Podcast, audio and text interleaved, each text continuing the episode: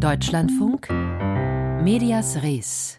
Die Auswirkungen dieses, ich nenne es mal, medienwirtschaftlichen Vorganges haben Sie zu Hause vor ein paar Wochen gespürt. Wenn Sie deutsche Serien mögen und wenn Sie Nutzer des Streamingdienstes Paramount Plus sind, Ganz plötzlich waren nämlich fast alle deutschen Serien von der Plattform verschwunden und gleichzeitig hat der Konzern den Ausstieg aus der lokalen Serienproduktion verkündet.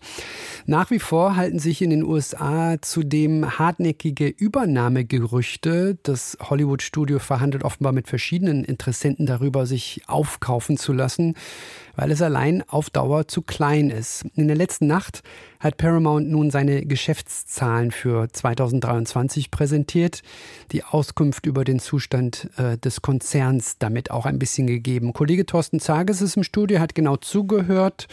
Ja, schauen wir doch erstmal auf die äh, Bilanz von Paramount. Wie ist die ausgefallen?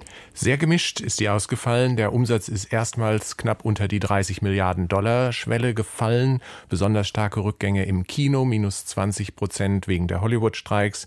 Bei der Fernsehwerbung minus 12 Prozent. Da ist man weltweit in guter Gesellschaft. Und eine positive Nachricht aus Investorensicht gab es dann doch. Beim Streaming, also bei Paramount Plus, ist es gelungen, die operativen Verluste zumindest leicht zu verringern von 1,8 auf 1,7 Milliarden Dollar. Und man hat jetzt vor, dass zumindest im US-Markt Paramount Plus bis 2025 aus der Verlustzone rauskommen soll. Also gemischte Ergebnisse. Für mich erschließt sich dabei also noch nicht das Vorgehen, warum zum Beispiel so hastig deutsche und andere nicht englischsprachige Inhalte von der Plattform entfernt worden sind. Der Finanzvorstand von Paramount hat sich damit regelrecht ein bisschen gebrüstet. Das hat natürlich mit dem Abbau von Verlusten zu tun.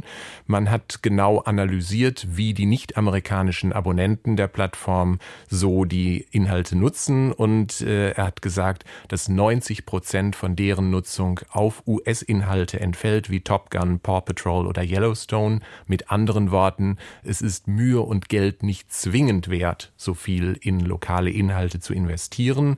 Da geht man jetzt sehr konsequent vor. Im laufenden ersten Quartal sind hohe Abschreibungen geplant zwischen 700 und 900 Millionen Dollar auf Programme, die eben entfernt worden sind oder noch entfernt werden.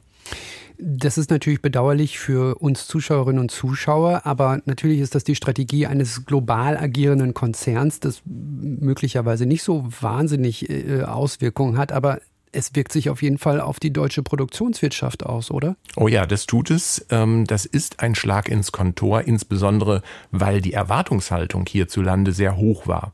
Kein anderer US-Streaming-Dienst hat so schnell und in so hoher Stückzahl in Deutschland beauftragt wie Paramount Plus ursprünglich.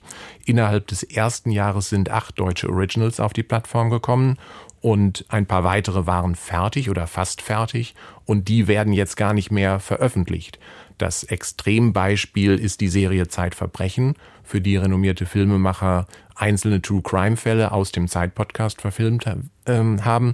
Und äh, die hatte vorige Woche Weltpremiere auf der Berlinale und muss jetzt eine neue Plattform suchen.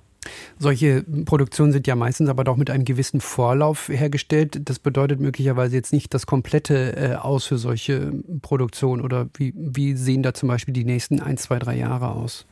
Nein, also die Produktionen, insbesondere die fertig oder fast fertig sind, müssen natürlich von Paramount noch vergütet werden und man sucht jetzt dann gemeinsam neue Verwerter zwischen Produzent und Paramount und irgendwann wird das dann sicherlich äh, bei anderen Plattformen oder auch bei öffentlich-rechtlichen Sendern zum Beispiel unterkommen.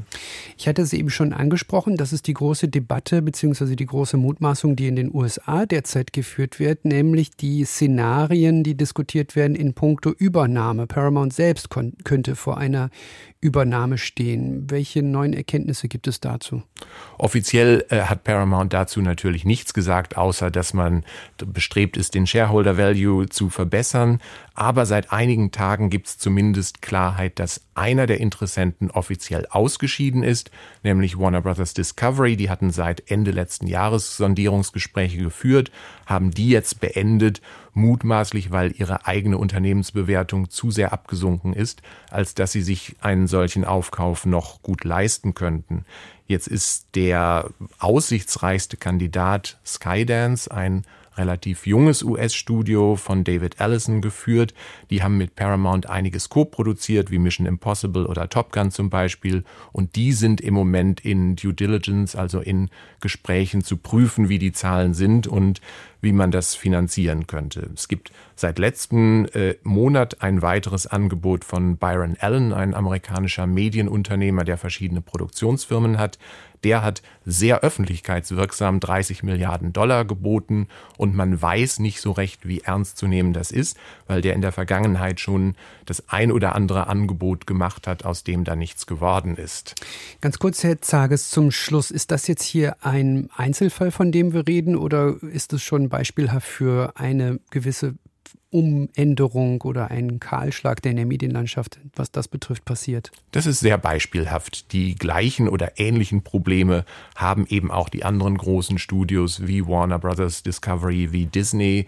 Der einzige Unterschied hier ist, dass Paramount von der Unternehmensgröße her kleiner ist als die anderen und deshalb der Bedarf, äh, neues Kapital zu kriegen, übernommen zu werden, größer und schneller ist.